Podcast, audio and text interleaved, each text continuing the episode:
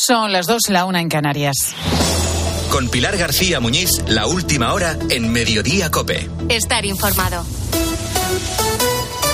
¿Qué tal? ¿Cómo estás? Muy buenas tardes. Bienvenido a Mediodía Cope. Te voy a proponer un par de reflexiones. ¿Puedes controlar lo que ven tus hijos en el móvil? ¿Sabes qué opinan en las redes? ¿Acuden a ti cuando tienen un problema pues eso, en las redes sociales o dicho de otro modo. ¿Sabes aconsejar a tus hijos sobre cómo actuar en Internet? Bueno, lo sé, responder a estas preguntas no es algo sencillo, sobre todo porque a muchos de nosotros se nos escapan los códigos o las claves para entender cómo se relacionan los adolescentes en las redes sociales. No es nada fácil equilibrar la madurez y la prudencia con el ímpetu de la juventud, pero conviene hacerlo. Dos de cada diez jóvenes ha tenido que bloquear perfiles por insultos o acoso y un porcentaje similar, un 20%, ha recibido mensajes de carácter sexual sin consentimiento. Son solamente dos titulares que hoy ha dado la Fundación FAT Juventud en un estudio sobre los riesgos precisamente de Internet. La mitad de los chicos encuestados, desde los 15 a los 29 años, asegura haber percibido situaciones de acoso entre compañeros a través de las redes. La horquilla es amplia. Es verdad que no es lo mismo un chico o una chica de 15 años que una mujer o un hombre de 29. Los primeros se encuentran en pleno proceso de maduración y tienen la posibilidad de encontrar consejo o referencias en los padres. Los expertos dicen que es algo fundamental. Alejandro Gómez es coautor de este estudio de FAD Juventud. El, acompañamiento. Sí, es difícil, requiere compromiso, compromiso activo, requiere tiempo, porque hay que conocer lo que hacen los jóvenes, pero el ámbito familiar eh, fundamentales. Internet es a estas alturas un ámbito que forma parte de la vida de todos nosotros. Piensa en la cantidad de correos, por ejemplo, o WhatsApp que recibimos cada día. Es un bombardeo constante de información y no siempre conocemos o sabemos las intenciones que hay detrás. Seguro que te ha llegado más de un mensaje incómodo o algún intento de estafa que tanto abundan últimamente. Estas situaciones están a la orden del día para todos, también para ellos, para los adolescentes, y este estudio contempla que muchos de ellos se vuelven además autodidactas, es decir, que dejan a los padres en un segundo plano cuando se trata de redes y si acaso buscan la referencia en el grupo de amigos. Internet o las redes son un fenómeno relativamente nuevo, pero para afrontarlo desde el punto de vista de la educación, los ingredientes son los de siempre, paciencia y confianza.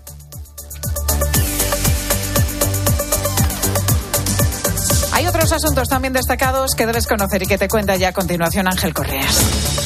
Pues estamos sacando punta hoy, Pilar, a ese plan aprobado por el Gobierno para poner tope al precio de los alquileres en España y que va a entrar en vigor en el mes de marzo. No queda nada. Y digo que estamos eh, sacando punta primero porque de momento solo lo va a aplicar Cataluña y lo está estudiando también Asturias, comunidades que se acogerían a la declaración de zona tensionada, sin la cual la medida quedaría solo en una especie de guía o de recomendación para saber cuánto deberíamos pagar como máximo en un alquiler, pero sin ninguna obligación real para los dueños de esas casas. Y el otro matiz importante, pues que los expertos inmobiliarios coinciden en que la medida no va a servir para rebajar los precios del alquiler. Más bien lo contrario, lo dice por ejemplo Beatriz Toribio, que es experta inmobiliaria. Nosotros consideramos que eh, si queremos hacer frente al problema del alquiler hay que centrar el foco sobre todo en la oferta, porque es la falta de oferta de, de vivienda en alquiler la que está provocando esta subida tan fuerte de los precios.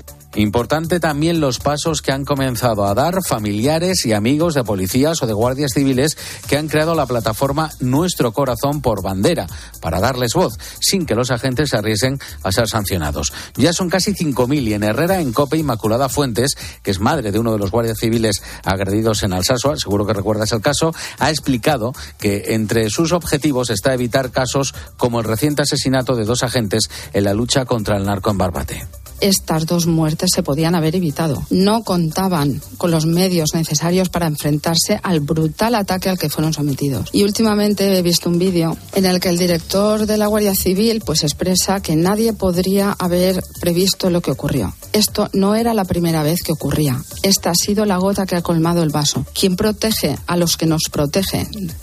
Bueno, pues fuera de España, las autoridades de Gaza y Save the Children confirman las primeras muertes de niños por desnutrición en el norte de la franja de Gaza. Esto mientras seguimos a la espera de que se pueda concretar un alto el fuego a partir del próximo lunes. Y una más, Pilar. Eh, la asistencia al cine en España que vuelve a crecer por tercer año consecutivo, aunque eso sí, seguimos con un 24% menos de espectadores en las salas de cine de los que había de media en los años anteriores a la pandemia.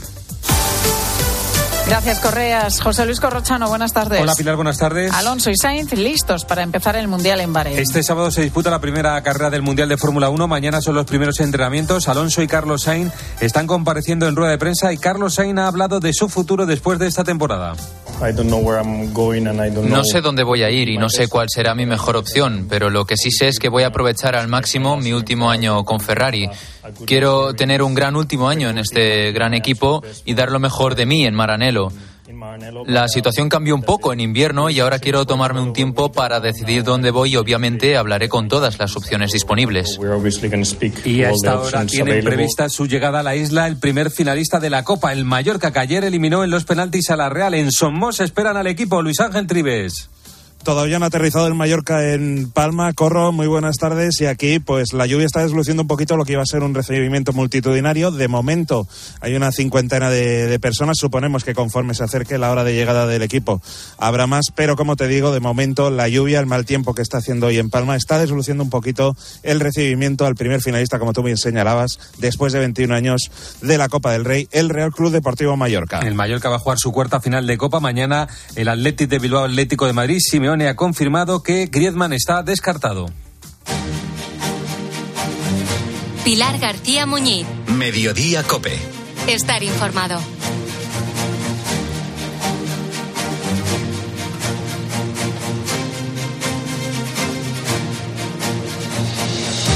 Más allá de Ábalos, la presunta trama de corrupción y mordidas, aprovechando la pandemia, tiene hoy protagonista, el hombre clave, el responsable último de todo.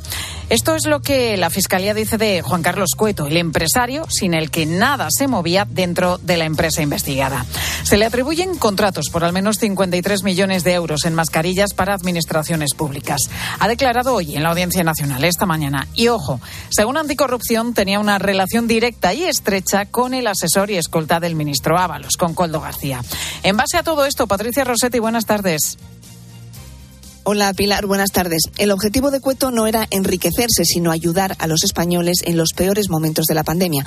Así lo ha dicho ante el juez en una declaración de unos 20 minutos en la que solo ha respondido a su abogado, Alfonso Trayero, y se ha ceñido exclusivamente a la intervención de su empresa. Según fuentes presentes, Cueto dijo que el precio fue justo, acorde al mercado, y se refirió a un informe de la consultora KPMG.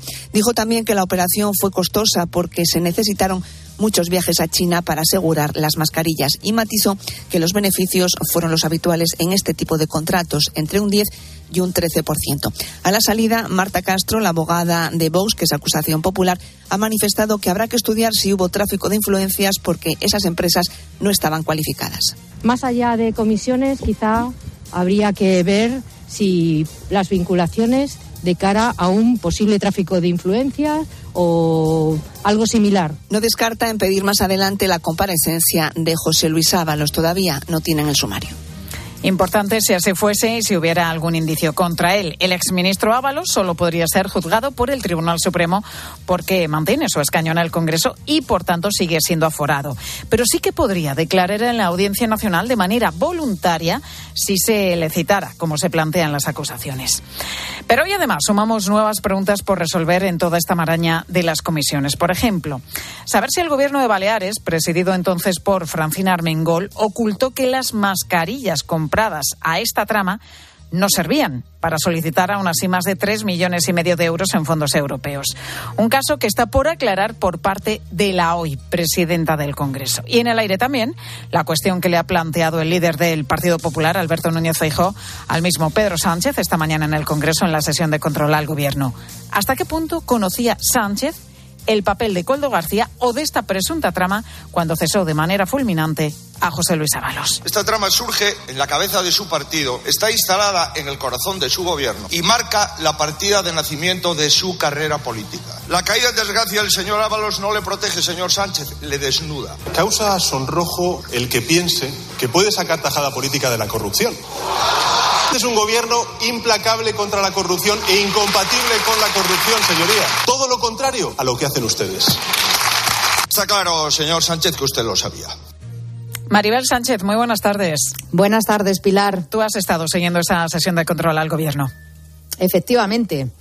Y además te puedo contar que aumentan los frentes de que pone en marcha el Partido Popular frente al Gobierno. Concretamente, acaban de registrar la petición de comparecencia urgente de los ministros Félix Bolaño y Óscar Puente en el Pleno. Otras seis comparecencias urgentes en comisión de altos cargos socialistas como los presidentes de Adif, Puertos del Estado o Correos, y hasta 25 preguntas al Gobierno para que respondan por escrito sobre esta trama de corrupción. Y es que el objetivo del PP es ahora acorralar a Sánchez y a su Gobierno después de que hoy se hayan ido del hemiciclo sin aportar luz al caso.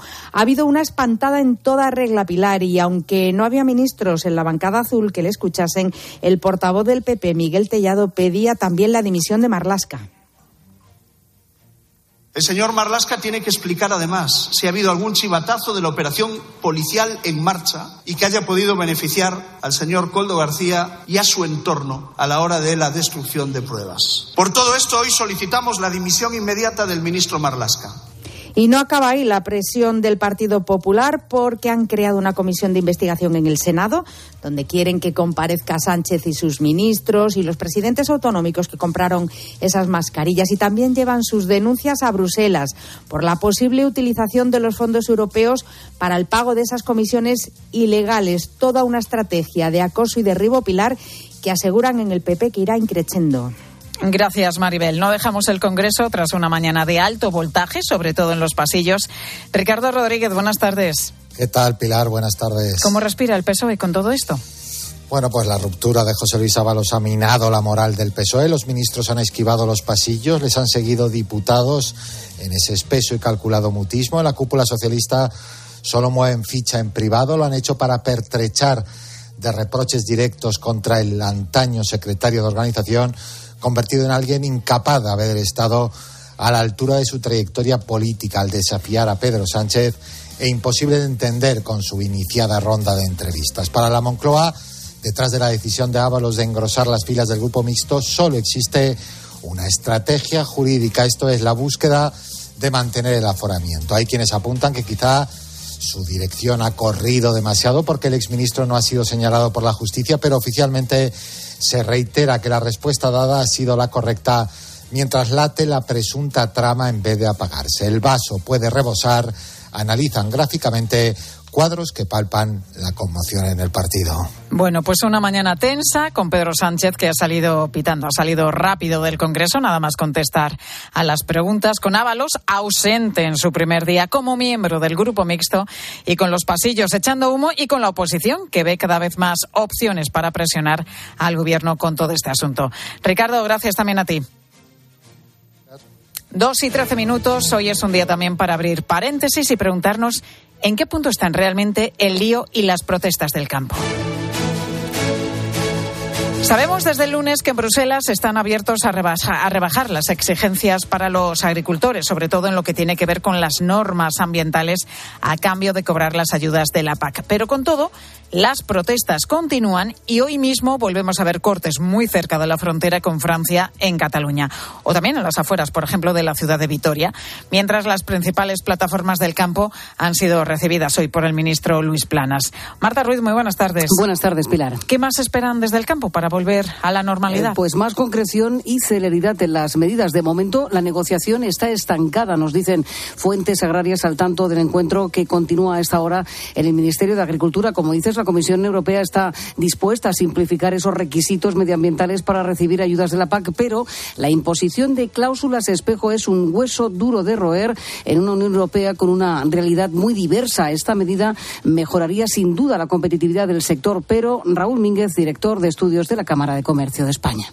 Las cláusulas espejo pues podrían encarecer en, en paralelo las importaciones agrícolas y en consecuencia los precios a los consumidores se eh, incrementarían Además, el aumento de inspecciones encarecería los costes y ojo a la respuesta que podrían dar los terceros países afectados. José Emilio Bosca, catedrático de Análisis Económico de la Universidad de Valencia. Países como Argelia, Marruecos, estos países o algunos sudamericanos que tienen capacidad pues de producción de gas, de petróleo, de algunas materias primas, pues a lo mejor pueden eh, poner otro tipo de penalizaciones en otros productos. En cualquier caso, las, las guerras comerciales nunca son eh, buenas consejeras. Así los expertos apuestan porque estas cláusulas espejo cuenten con el mayor consenso y con un calendario de aplicación que contemple todos los posibles escenarios. Gracias, Marta. Lo más curioso de todo es que en medio de todas estas reivindicaciones y protestas, Europa acaba de aprobar una nueva norma que, según los agricultores,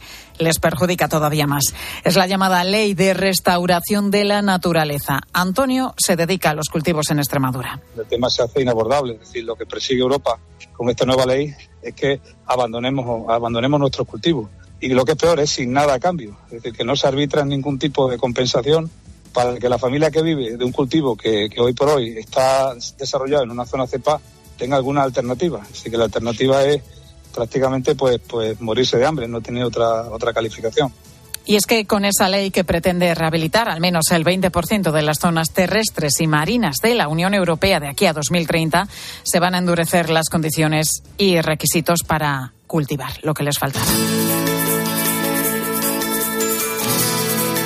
¿Y cómo se explica que teniendo en España una media de 2.500 horas de sol al año, que son muchas, sin embargo, más del 50% de la población presente déficit de vitamina D.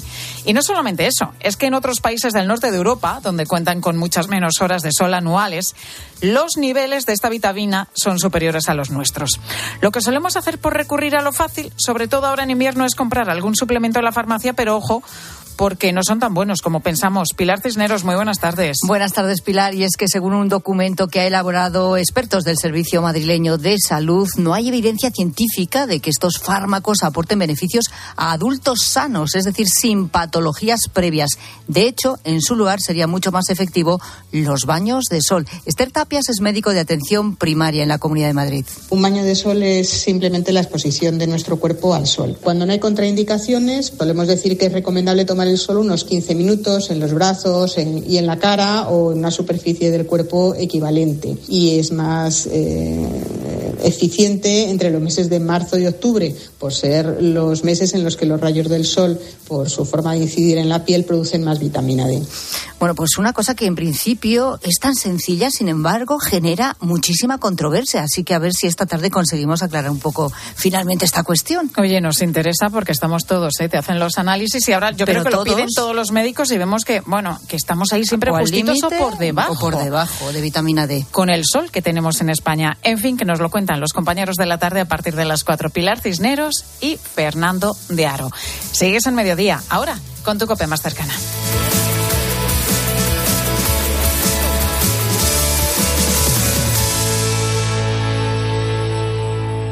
Pilar García Muñiz. Mediodía Cope. Estar informado. Al caer la tarde, Expósito.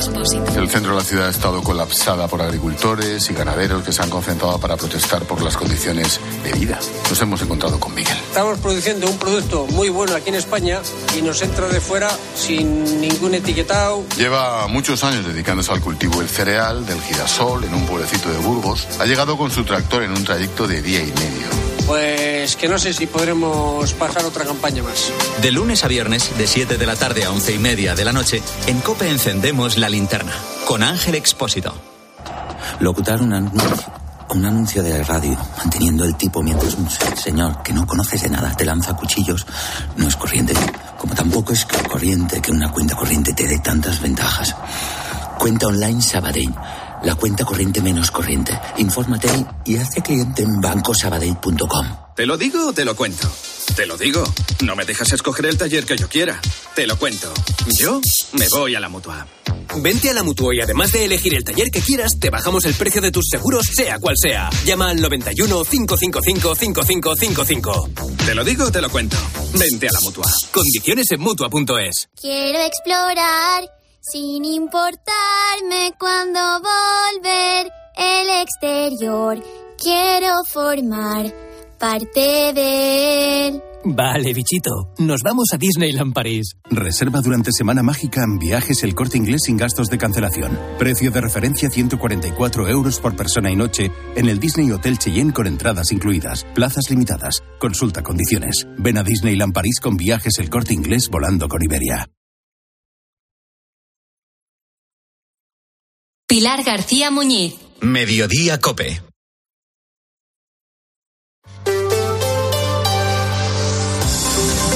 Cope Madrid. Estar informado.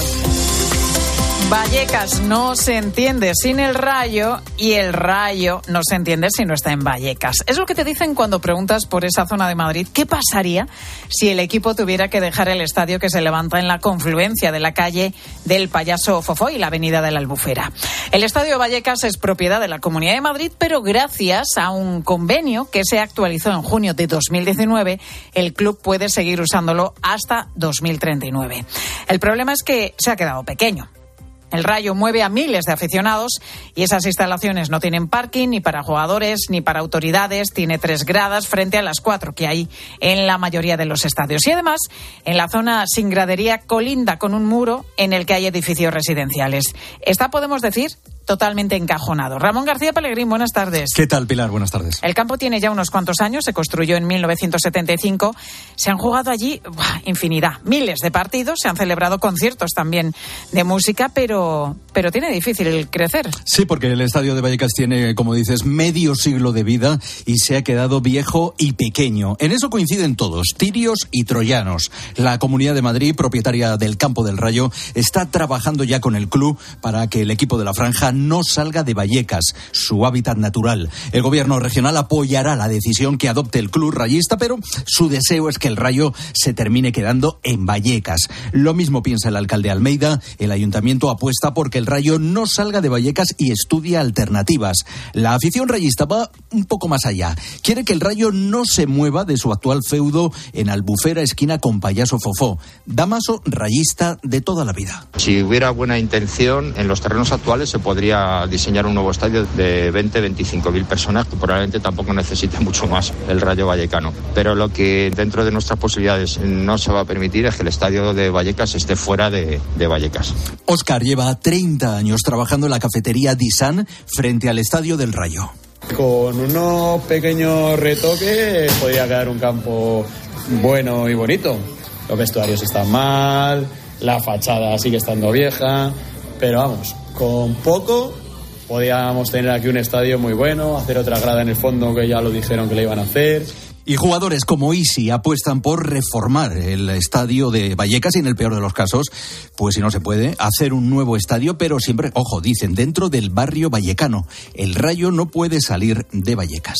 A pesar de que las partes implicadas están buscando una solución, la afición del rayo ha convocado una cadena humana este sábado, Ramón. Sí, una cadena alrededor del estadio de Vallecas justo antes del partido frente al Cádiz para expresar su malestar por esa posible mudanza del campo. Una protesta, la de este sábado, enmarcada además en las jornadas contra el racismo bajo el lema No nos moverán.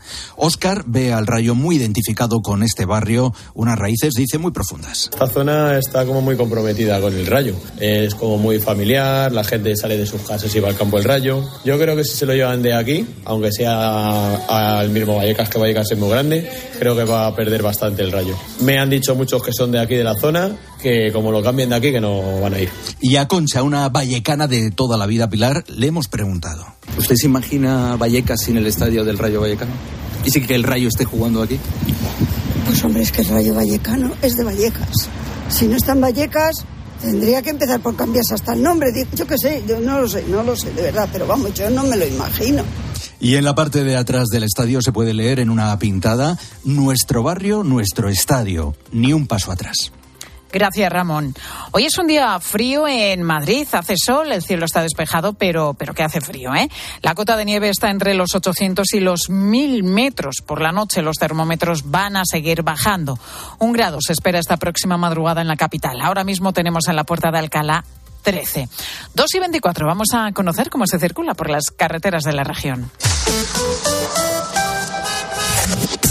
DGT, Alejandro Martín, muy buenas tardes. Muy buenas tardes, ¿qué tal? En estos momentos estamos muy pendientes de un accidente que está dificultando la salida de la capital por la carretera M607 en el entorno del Goloso, que está generando retenciones en ambas direcciones y también está provocando el corte del carril derecho y central. Al margen de este alcance van a encontrar tráfico lento si van a circular especialmente la ronda M40 en Coslada en ambas direcciones y también a su paso por Vicálvaro en ambos sentidos. ¿Vendes tu coche y está bien cuidado? ¡Te lo compramos! ¿Quieres poner el precio para su venta? ¡Lo vendemos por ti! ¿También quieres comprar un coche? Úsalo como parte del pago. Yamóvil, compramos coches bien cuidados. Y ahora ven a conocer nuestro nuevo concesionario Yamóvil en Alcalá de Henares. Si quieres vender tu casa, en menos de 10 días estarás firmando en notaría la venta con Seneas. Llámanos al 91 639 9407. Gracias, Grupo Seneas. ¿Tienes 55 años o más y te gusta viajar? Aprovecha las rutas culturales de la Comunidad de Madrid y asesórate en viajes el corte inglés. Reserva desde 25 euros por persona con pensión completa y viaja a destinos nacionales, internacionales o a bordo de un crucero. Consulta condiciones en viajes el corte inglés. Si vas a hacer obras en tu vivienda, debes contar con una licencia o declaración responsable y comunicarlo al presidente de la comunidad. Durante la obra, se deben respetar siempre los horarios y niveles de ruido que establece la normativa. Confía tu comunidad a un administrador de fincas colegiado. Colegio de Administradores de Fincas de Madrid. Cope Madrid. Estar informado. En cuatro años, las parejas de cigüeña negra en la Comunidad de Madrid se han triplicado. Han pasado de tres parejas a diez. La cigüeña negra está catalogada como un ave en peligro de extinción y por eso los agentes forestales las tratan con mucho mimo y cuidado. Nora González, muy buenas tardes. Buenas tardes, Pilar. Podríamos decir que les hacen hasta la cama. Se suben a los árboles en las zonas en las que pueden anidar y se lo dejan todo listo, todo preparado. Sí, se trata de un programa de la Dirección General de Medio Ambiente que protege y facilita eh, la reproducción de la cigüeña negra. Para ello, instalan en los meses de otoño unos conos metálicos en las plataformas de los nidos. Así evitan que otras aves rapaces los ocupen antes. En verano, estos expertos suben a los nidos y colocan a los polluelos, como si fuera una mochila, emisores de geolocalización. Estos dispositivos transmiten vía satélite o telefónica datos de sus movimientos migratorios y hábitos alimenticios. Beatriz García es la agente forestal de altura y nos explica cómo pasa este proceso. Entonces, lo que se quiere ver es qué le pasa a esos pollos, por qué están tan críticos. Podemos ver qué ha pasado, pues en África desaparece mucho y hay causas como directamente las casan. Otras veces, pues vemos si se electrocutan por temas de venenos. Como tenemos las coordenadas, podemos ir al terreno y ver qué ha pasado. Hasta ahora han encontrado 57 lugares posibles para la cría, 5 parejas reproductoras y 13 pollos volados. Esto augura un futuro más que esperanzador para la cigüeña negra en nuestra región. Cope Madrid. Estar informado. Desafía los límites con Social Energy. Calidad imbatible, precio invencible. Si no, trae tu presupuesto y te lo mejoramos. Descuentos de hasta 3.150 euros con tu instalación premium con dos baterías. Cinco años de garantía en tu instalación con primeras marcas y dos años de seguro todo riesgo gratis. Pide tu cita al 911 77 666 o socialenergy.es. Los Fernández son muy amables. Recogida a domicilio de cortinas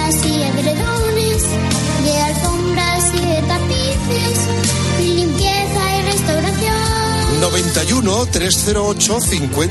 Los Fernández son muy amables. El Teatro Real lleva la música a dos espacios únicos. 13 de marzo, Museo Nacional Thyssen-Bornemisza. 14 de marzo, Salón de Lectura María Moliner de la Biblioteca Nacional de España. Dos conciertos muy especiales con el prestigioso cuarteto de cuerda Meta 4. Consigue tus entradas para una experiencia única en teatroreal.es. Conciertos coorganizados por el Teatro Real con el Museo Thyssen y la Biblioteca Nacional. Te digo que tengo el cielo ganado. Nacho, ya sé que estás aprendiendo a cocinar, pero esto es insufrible. No hay quien se coma nada, o crudo o quemado. Y además, dejas la cocina que no hay quien entre. Cariño, yo lo que necesito es inspiración. Vámonos, yo invito a Trapallada, cocina gallega, gallega de verdad. Paseo de las Acacias 12 junto a Embajadores. Hay emociones tan intensas e indescriptibles que teníamos que ponerles nombre. Son las emociones de los clientes de Gilmar, como la ventisfacción. Sensación de satisfacción al vender tu casa en las mejores condiciones. Descubre más emociones en emocionariogilmar.es. Gilmar, de toda la vida, un lujo. Policía está buscando a las personas que apuñalaron ayer por la tarde en Madrid Río a una mujer que iba en silla de ruedas. Le dieron dos puñaladas en el abdomen cuando intentaban robarla. Está ingresada en el 12 de octubre grave pero se encuentra estable. Enseguida un nuevo repaso a la actualidad aquí en Mediodía Cope.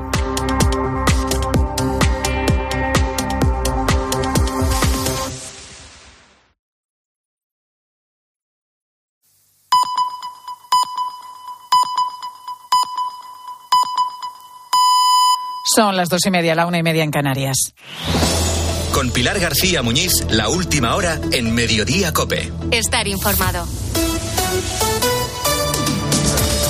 ¿Qué tal? ¿Cómo estás? Muy buenas tardes. Bienvenido a Mediodía Cope. José Luis Sábalo sigue centrando la actualidad política en este día en el que ha empezado una tournée mediática para mayor nerviosismo del PSOE. Aunque Ábalos ya en el grupo mixto asegura que cuando tenga que votar lo hará en línea con los socialistas. Vamos, que votará sí, por ejemplo, a la ley de amnistía. En, el Congreso, el Congreso es solo el escenario político del caso Coldo sobre las supuestas mordidas que se pudieron cobrar por la compra de mascarillas en lo peor de la pandemia. Contratos que se cerraban supuestamente gracias a la influencia política que tenía Coldo García, el asesor de Ábalos cuando este era ministro. Esta es una parte de la ecuación el mediador, el que cobraba, pero hay otra, el que pagaba por esa mediación. Hoy en la Audiencia Nacional estaba citado como investigado el empresario Juan Carlos Cueto. Se le considera dueño en la sombra de la empresa de Zaragoza Soluciones de Gestión, una empresa que, según la investigación que está llevando a cabo la UCO de la Guardia Civil, no tenía relación con el sector sanitario, pero consiguió 53 millones de euros en contratos con administraciones públicas para comprar mascarillas. Hablamos del Ministerio de Fomento, de Interior, ADIF, Puertos del Estado o también las comunidades de Baleares y Canarias que entonces estaban con gobiernos socialistas. Al contrario que otros implicados, este empresario, al que el sumario sitúa en el centro de la trama, ha declarado durante media hora ante el juez y eso sí, solo a preguntas de su abogado. Cueto ha negado ninguna mordida y dice que su intención era la de ayudar a los españoles en un momento muy delicado. Ha reconocido también que su beneficio rondó el 10%, aunque Anticorrupción cree que realmente fue del 35%. Ha quedado en libertad, pero se le prohíbe abandonar España, una medida similar a la del resto de los investigados que declararon la semana pasada, incluido el propio Coldo García. No es la primera vez, por cierto, que Juan Carlos Cueto acude a la Audiencia Nacional. Ahora mismo está a la espera de juicio por otro caso en el que se investiga una supuesta venta ilegal de armas a Angola. En 2019, la Fiscalía solicitó para Cueto hasta 50 años de cárcel en lo que se conoció como el caso Defex, una empresa semipública de venta de armamento que estaba implicada en esta investigación. El gobierno liquidó esa empresa en 2017 debido a los escándalos, entre ellos este de Angola. Según Anticorrupción, en medio de todo este caso, Cueto dejó de figurar en las sociedades implicadas, aunque seguía dirigiéndolas. En este entramado aparece Soluciones de Gestión, empresa que ahora está en el centro de la investigación del caso Coldo.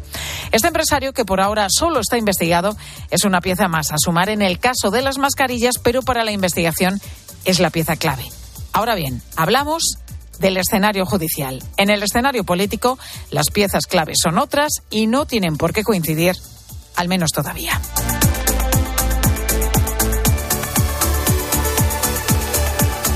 Están pasando más cosas destacadas como estas que te cuento ya con la ayuda de Ángel Correas. La Guardia Civil apunta a un posible ajuste de cuentas en el asesinato de tres hombres en el Saler, en Valencia. Los cuerpos de los tres de nacionalidad colombiana han aparecido junto a un coche aparcado muy cerca de un edificio de apartamentos. La investigación apunta a un enfrentamiento entre bandas por el robo de una importante cantidad de cocaína. Varios medios colombianos han identificado a uno de los tiroteados como un narco que sobrevivió a otro tiroteo en, país, en París. Canarias intenta aclarar cuántos menores migrantes hay realmente en las islas. Los protocolos para determinar su edad real siguen en el punto de mira mientras el Parlamento Canario debate hoy un cambio legal para que todas las comunidades autónomas puedan compartir la acogida de los menores. Aquí en mediodía, don Jesús Fernández, obispo de Astorga y presidente de la Comisión para la Pastoral Social de la Conferencia Episcopal, ha explicado que esos menores migrantes son prioritarios en la labor de acogida de la Iglesia. Porque las personas mayores eh, tienen más recursos para, para esa defensa, los menores no los tienen. Más que además cuando tienen las expectativas muy elevadas, ¿no? porque ellos cuando vienen es porque tienen una gran esperanza. Muchas veces es cierto que manipulados por las mafias piensan que aquí todo va a ser fácil, cuando realmente no es así. Y estamos descubriendo hoy el primer fármaco llegado a España para aliviar y prevenir la migraña. Sí, se llama Vidura y actúa sobre ese dolor de cabeza tan horrible que produce la migraña y que puede llegar a ser incapacitante para mucha gente y el resto de síntomas, sensibilidad a la luz, al ruido, náuseas y vómitos. Además, y aquí está la clave, a la vez consigue prevenir esa migraña. Nos lo ha explicado aquí en Mediodía Copé Victoria Castro, neuróloga del Hospital Regional Universitario de Málaga. Y esta nueva medicación, pues, es, eh, se puede utilizar, la novedad principal, como has dicho, es que se puede utilizar como tratamiento agudo para cuando uno tiene la crisis de dolor, eh, tomarlo y que alivie el dolor a las dos horas. Y también se puede utilizar tomándolo cada dos días como, como preventivo de, de la migraña para que disminuyan el número de días de migraña al mes.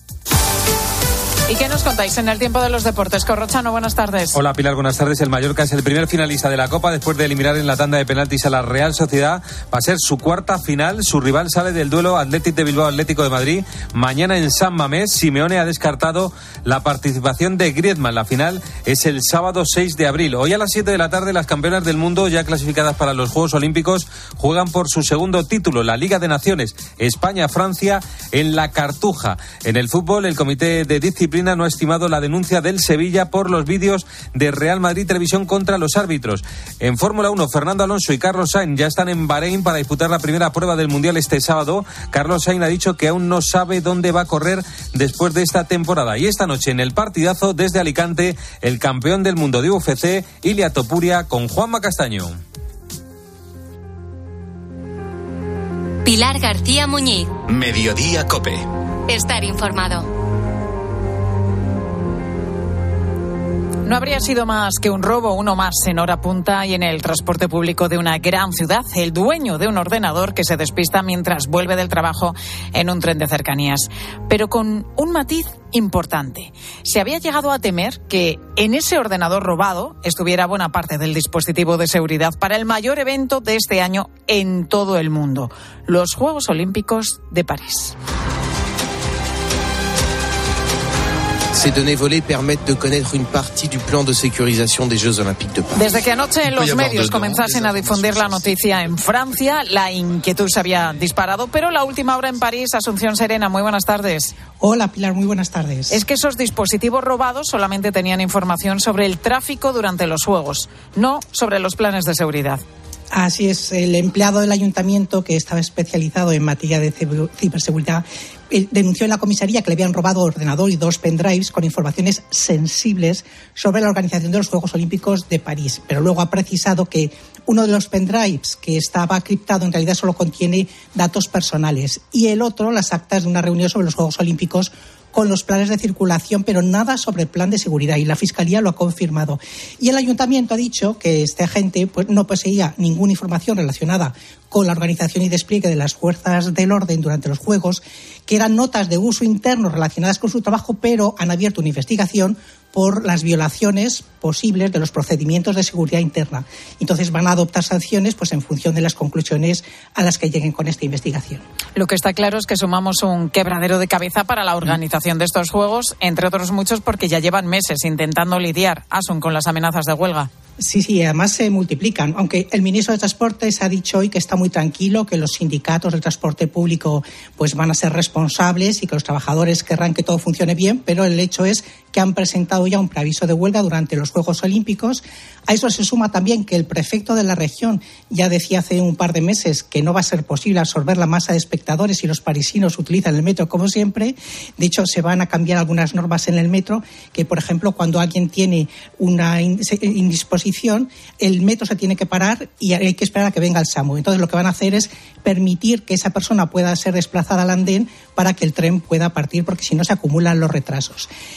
La, suerte que tenemos es que los sindicatos de controladores aéreos, eso sí, se han comprometido a respetar una tregua olímpica. Pero bueno, también hay amenaza de huelga de médicos de urgencias y los trabajadores del Torre Eiffel que acaban de estar en huelga la semana pasada y amenazan con cerrar el monumento durante todos los Juegos.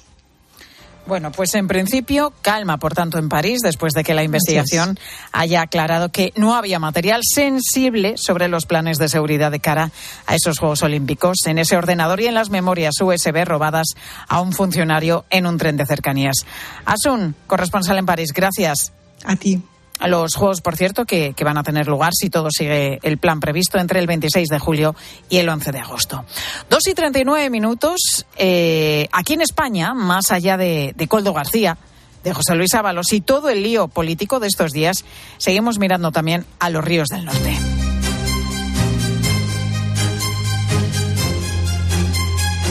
De las lluvias de los últimos días en la cornisa cantábrica vienen ahora las crecidas que se están viviendo ría abajo, como está sucediendo sobre todo en el cauce del Ebro. Ayer por la tarde ese caudal a su paso por Logroño rondaba los cuatro metros y medio y por lo que estás viendo ahora mismo justo en el Ebro, Nacho Rodríguez Tapia, muy buenas tardes. ¿Qué tal? Buenas tardes, Pilar. El caudal sigue creciendo, Nacho. Sigue creciendo a primera vista, ¿eh? porque ya tenemos datos del, hidrográfico del Ebro, de aquí de, La Rioja, y lo que nos indican es que ya está bajando. Ha tocado pico a este, esta mañana y ya está bajando, está ya en unos 900 metros cúbicos por segundo, que ese dato te puede parecer un poco raro, pero para que lo entiendas es un poco la cantidad de miles de litros de agua que pasan por segundo en un metro cúbico. Para que te hagas una idea, la semana pasada que ya había, ya había agua aquí en el Ebro, más agua de la habitual, estaba en 77. O sea, ha crecido una barbaridad. Te puedes imaginar lo mucho que ha crecido. No sé si se escucha porque me he resguardado un poco. Se escucha, se, escucha, Nacho, perfectamente. Pero sí, tranquilidad, ¿eh? Aquí el pico de caudal máximo ya lo hemos superado esta mañana en Logroño y a su paso por Logroño está bajando el río. ¿eh? Tenemos aquí una cascada a simple vista que normalmente es un pequeño escalón y ahora mismo son unos rápidos que cualquiera con una canoa eh, se atrevería a cruzarlo, Pilar. Bueno, pues es lo que está pasando en ese punto en el que se encuentra nuestro compañero Nacho Rodríguez de Tapia. Cuidado, eh, compañero, por allí, que, que el agua ya lo estamos escuchando baja con mucho caudal y con mucha fuerza. Gracias, Nacho. A ti. Está previsto que en las próximas horas, ya a partir de mañana, esa crecida del Ebro y el riesgo de desbordamiento llegue también hasta Aragón, pero de momento allí en Logroño impera la tranquilidad. Bueno, pues eh, quiero que escuches a continuación también esto.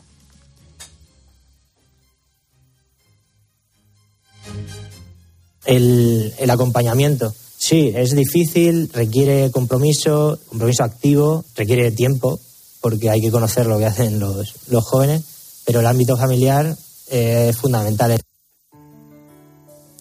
Bueno, pues se rebaja un poco el riesgo en La Rioja, en Burgos y en Navarra y ahora toca estar pendientes del Ebro a su paso por Aragón. A orillas del Ebro, en Logroño, estaba nuestro compañero Nacho Rodríguez de Tapia. Por efecto también de esas lluvias, en el norte se han abierto compuertas en embalses de la zona de Álava y además los embalses españoles de media están casi al 53%, mejor que hace un año por estas fechas, aunque han seguido empeorando en los últimos días en Cataluña.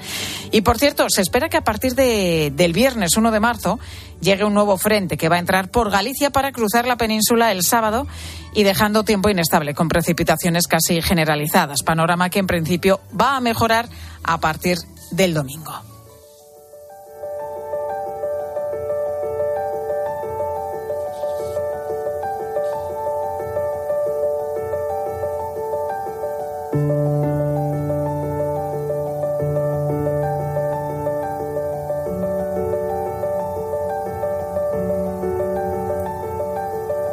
Prácticamente no hay días sin noticias sobre estafas a través de las redes, sobre influencia negativa en menores o sobre efectos que el uso abusivo de móviles e Internet están teniendo en, en la salud mental. Pero la cuestión, ¿está cambiando algo realmente? ¿Sirven estas noticias para que colegios, familias y los propios chavales modifiquen algo en su día a día?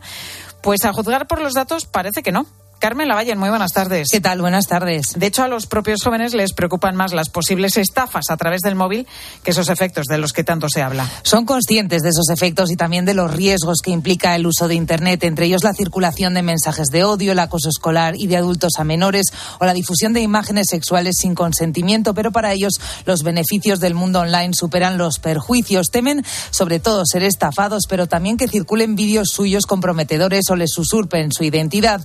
La mitad admite hacer un uso excesivo y cuatro de cada diez haber compartido información falsa. En todas estas situaciones, un común denominador sobre el que incide la última investigación de la FAD Juventud y es la soledad con la que estos jóvenes abordan su propia ciberseguridad. Cuatro de cada diez la afrontan sin ayuda de nadie y solo dos de cada diez hablan con sus padres de cómo protegerse o comportarse mejor online. Alejandro Gómez es investigador el, el acompañamiento. Sí, es difícil, requiere compromiso, compromiso activo, requiere tiempo, porque hay que conocer lo que hacen los, los jóvenes, pero el ámbito familiar es fundamental. Los padres se interesan menos que los amigos por lo que estos jóvenes hacen online y en caso de dudas o problemas es a ellos a quien recurren por delante de la familia.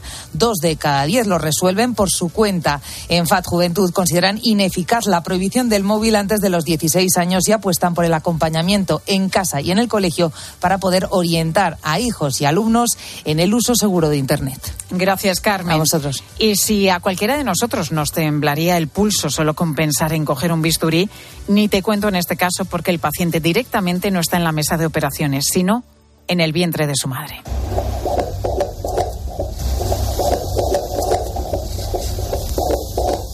Alberto, la intervención en sí misma dura poco, pero dura mucho lo que es la preparación de la intervención.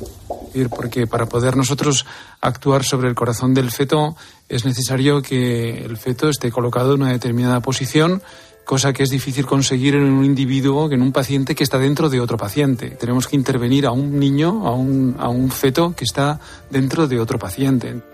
Alberto Galindo opera corazones del tamaño de una moneda de un euro, porque eso es lo que mide ese minúsculo corazoncito de los niños que están por nacer a los que interviene en el Hospital 12 de Octubre de Madrid. Le hemos conocido esta mañana en Herrera, en COPE. Es el médico que más operaciones de este tipo asume en nuestro país y aunque la intervención Dura poquito, solo 11 minutos. La preparación es bastante larga. Identificar que en efecto ese niño tiene un problema en el corazón durante las ecografías que hacemos a su madre durante la gestación. Y una vez identificado el problema tenemos que ver si realmente cumple los criterios que le hacen candidato idóneo para hacer la intervención, que han de ser son unos, unos, criterios muy estrictos que de alguna forma nos dejen claro que de no hacer nada ese niño va a acabar con un corazón con unas limitaciones funcionales muy importantes eh, para el día de mañana. La cirugía se lleva a cabo a través de una aguja de unos 15 centímetros que permite acceder al bebé. Y desde que comenzaron a poner en práctica esta técnica en 2008, el doctor Galindo y su equipo del 12 de octubre han realizado más de 40 intervenciones y la mayoría con éxito. Enseguida a las 3 actualizamos toda la información. Ahora, tu cope más cercana. Escuchas Mediodía Cope. Con Pilar García Muñiz. Estar informado. ¿Buscas diversión? A las 10 de la mañana la tienes asegurada en Herrera en Cope. Buenos días, buenos días, buenos días. Buenos muy buena, amigo, muy buena. ¿Cómo fue su caso? Fue una serpiente, a mí no me picó, a mí me mordió. De gordo sería como una escoba. Pero ¿y luego fue al hospital? ¿Era venenosa o simplemente el, el, mordisquín? No tengo ni idea. Yo me hice, me hice un poquito de sangre aquí en el dedo, una medida de sangre me lo desinfecté. Escucha Herrera en Cope, de lunes a viernes de 6 a 1 del mediodía. La avería del coche, la universidad de Ana. No sé cómo voy a llegar a fin de mes. Tranquilo. Si alquilas tu piso con alquiler seguro, puedes solicitar el adelanto de hasta tres años de renta para hacer frente a imprevistos económicos o nuevos proyectos. Infórmate en alquilerseguro.es o en el 910-775-775. Alquiler Seguro, la revolución del alquiler. Quiero un auto que me mole. Nuestra oferta es enorme. Yo mi coche quiero tasar. Nadie le va a pagar más. En la huellas quieres buscar. El de Sevilla de Perlas me va. Te lo traemos de saldo está. 15 días para probar, mil kilómetros para rodar. 29. Tus nuevas gafas graduadas de Sol Optical. Estrena gafas por solo 29 euros. Infórmate en soloptical.com. En Carglass creemos que todos los parabrisas merecen una segunda oportunidad, incluso los irreparables. Por eso tenemos contenedores en todos nuestros talleres, para que puedan ser reciclados y así darles una segunda vida. Carglass cambia, Carglass repara. Pilar García Muñiz. Mediodía Cope.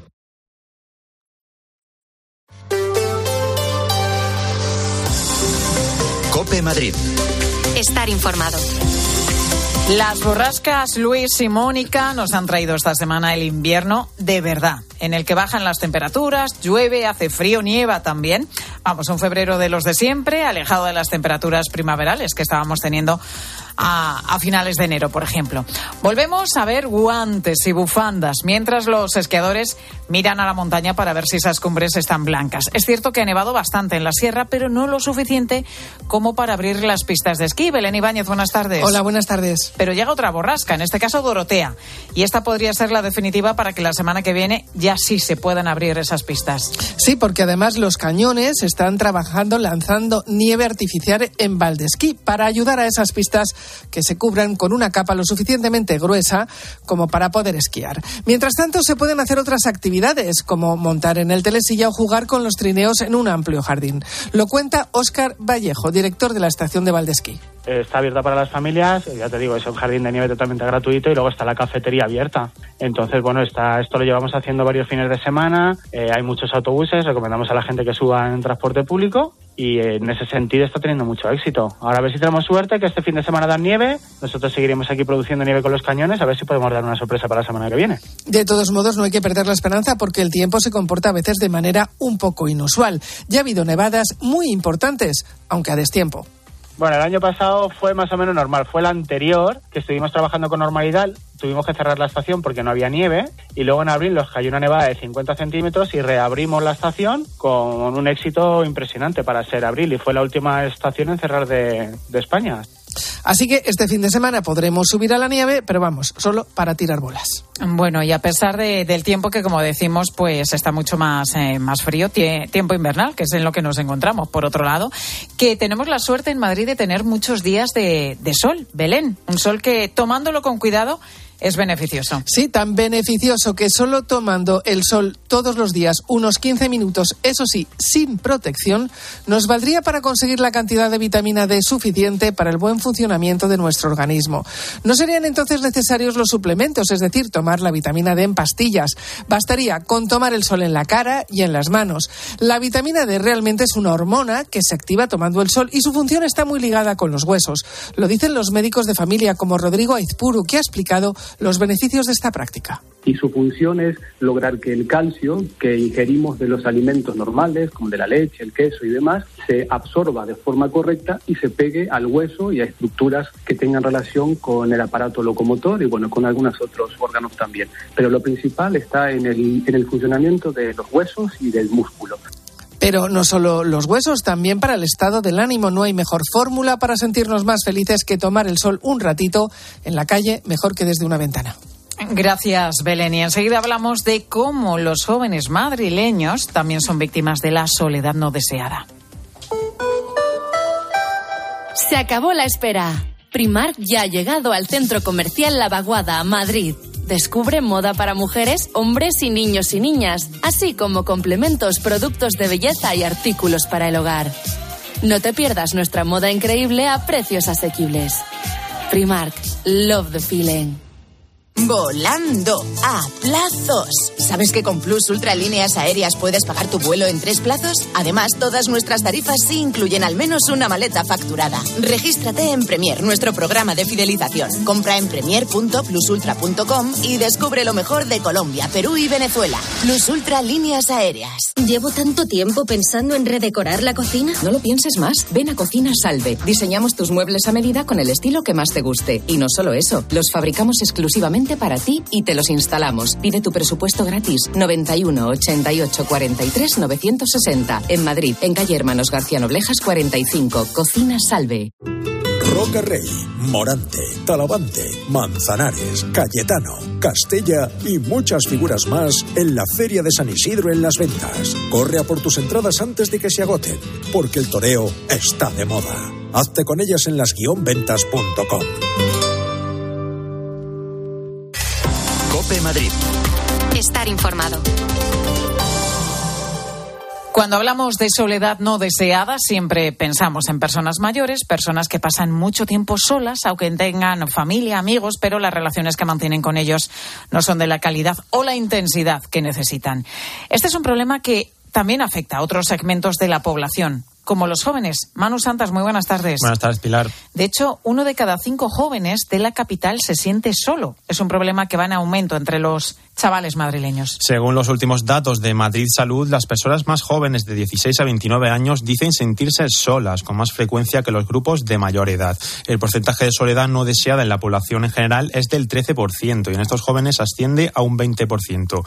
Un problema importante que hace que no se produzcan las relaciones necesarias que había antes y que ahora se basan a través de las redes sociales. Por ello, el Ayuntamiento de Madrid va a crear Civic, una plataforma controlada donde los jóvenes que se sientan solos puedan interactuar. Escuchan a la vicealcaldesa de Madrid, Inmaculada Sanz unas plataformas que permitan eh, esa intercomunicación entre, entre ellos y luego que también puedan dar lugar a eh, interconexiones físicas, que yo creo que al final es de lo que más carece probablemente ahora mismo la, la población joven, ¿no? de esas eh, experiencias reales, no tanto digitales y es que, según la Organización Mundial de la Salud, la soledad se considera un problema de salud pública. Antonio Prieto es gerente de Madrid Salud. Hay que salir de, este entorno en donde uno se reúne con unos amigos mediante eh, unos cascos para jugar por internet a un juego al día y ya está.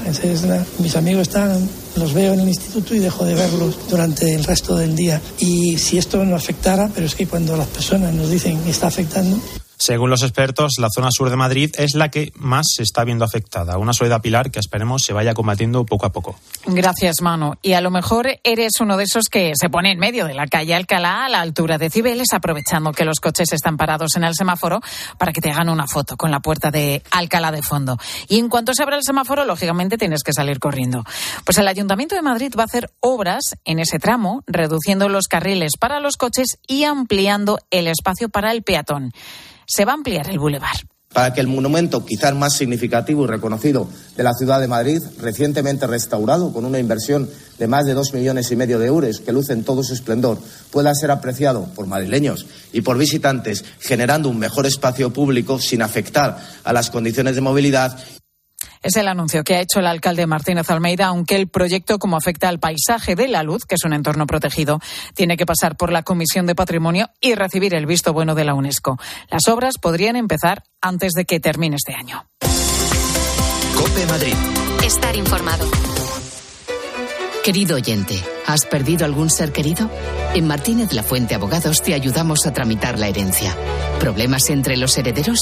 En Martínez La Fuente Abogados mediamos para resolverlos. Infórmate en el 646-690-032 o en martinezlafuenteabogados.es. Especialistas en herencias. Soy Álvaro Bilbao, autor del Cerebro del Niño explicado a los padres. Te invito a descubrir Prepárate para la vida, mi nuevo libro dirigido a tus hijos adolescentes, ya disponible en librerías. Vendido, vendido, vendido. Vende tu casa y sigue viviendo en ella. Soy Eduardo Molet, 658 60 60 60. El Teatro Real estrena en España La Pasajera, una conmovedora ópera de Benberg donde el destino atrapa a dos mujeres en mitad del océano. Pasado y presente se fusionan en una espectacular propuesta escénica. Ocho funciones del 1 al 24 de marzo. Entradas desde 18 euros en teatroreal.es. Teatro Real. Siente la experiencia de la ópera. Me llamo Juan Diego. ¿Tú crees que algo se le apareció a este hombre? Madrecita. No temas. Haz lo que esté de tu parte. Guadalupe, Madre de la Humanidad. 1 de marzo, estreno en cines. Saborea la excelencia de José Luis. La fama y el prestigio de José Luis en restauración es la garantía de un trabajo bien hecho desde 1957. Para tu evento de empresa, celebración familiar, boda, bautizo, comida o cena, José Luis. Infórmate sin compromiso en el 91 484 4303 y vive momentos memorables. El proyecto Repara de la Archidiócesis de Madrid ha atendido y acompañado en el último año a 78 víctimas de abusos de todo tipo y en todos los ámbitos de la sociedad. 38 de esos casos ocurrieron dentro del ámbito intrafamiliar. De los 78 casos, 14 hacen referencia a abusos de autoridad y de conciencia. Te recuerdo que el proyecto Repara, desde hace más de cuatro años, trabaja en la atención a víctimas y prevención de abusos de todo tipo y en cualquier ámbito, situando siempre a la víctima en el centro. Sigues en Mediodía Cope.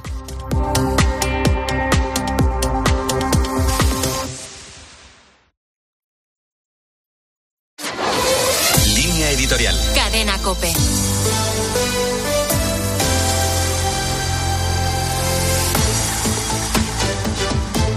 El presidente de la República Francesa acapara portadas y titulares por su apretada agenda internacional. El emir de Qatar visita Francia para negociar una tregua entre Israel y Hamas y junto a él lo hacen el jefe del Mossad y algunos otros miembros de la delegación israelí. En medio de estos encuentros, en los que también se habla del reconocimiento de un Estado para Palestina, Macron ha tenido tiempo para centrar todavía más la mirada en el Elíseo. La pretensión de convertirse en líder de la política internacional europea le ha llevado a cometer una imprudencia impropia de su cargo y del rol que quiere jugar en la compleja y peligrosa situación de Europa frente a Rusia. Sin contar con ningún otro gobernante europeo, se ha atrevido a hablar del envío de tropas occidentales a Ucrania la política interna de su país, con una Marine Le Pen envalentonada por los sondeos, quizás haya tenido algo que ver en sus declaraciones. La realidad es que sus palabras han conseguido el efecto contrario. El gobierno alemán se ha apresurado a dejar claro que esta idea está muy lejos de su posición y ningún gobernante europeo secunda a Macron. Tampoco parece que la ciudadanía europea respaldara hoy una iniciativa de esta trascendencia. Es evidente que Putin es una amenaza y que Ucrania es la víctima con la que Rusia amenaza a Europa pero la gravedad del momento no se afronta con declaraciones desproporcionadas y unilaterales que ponen en jaque la política exterior de la Unión. Una cosa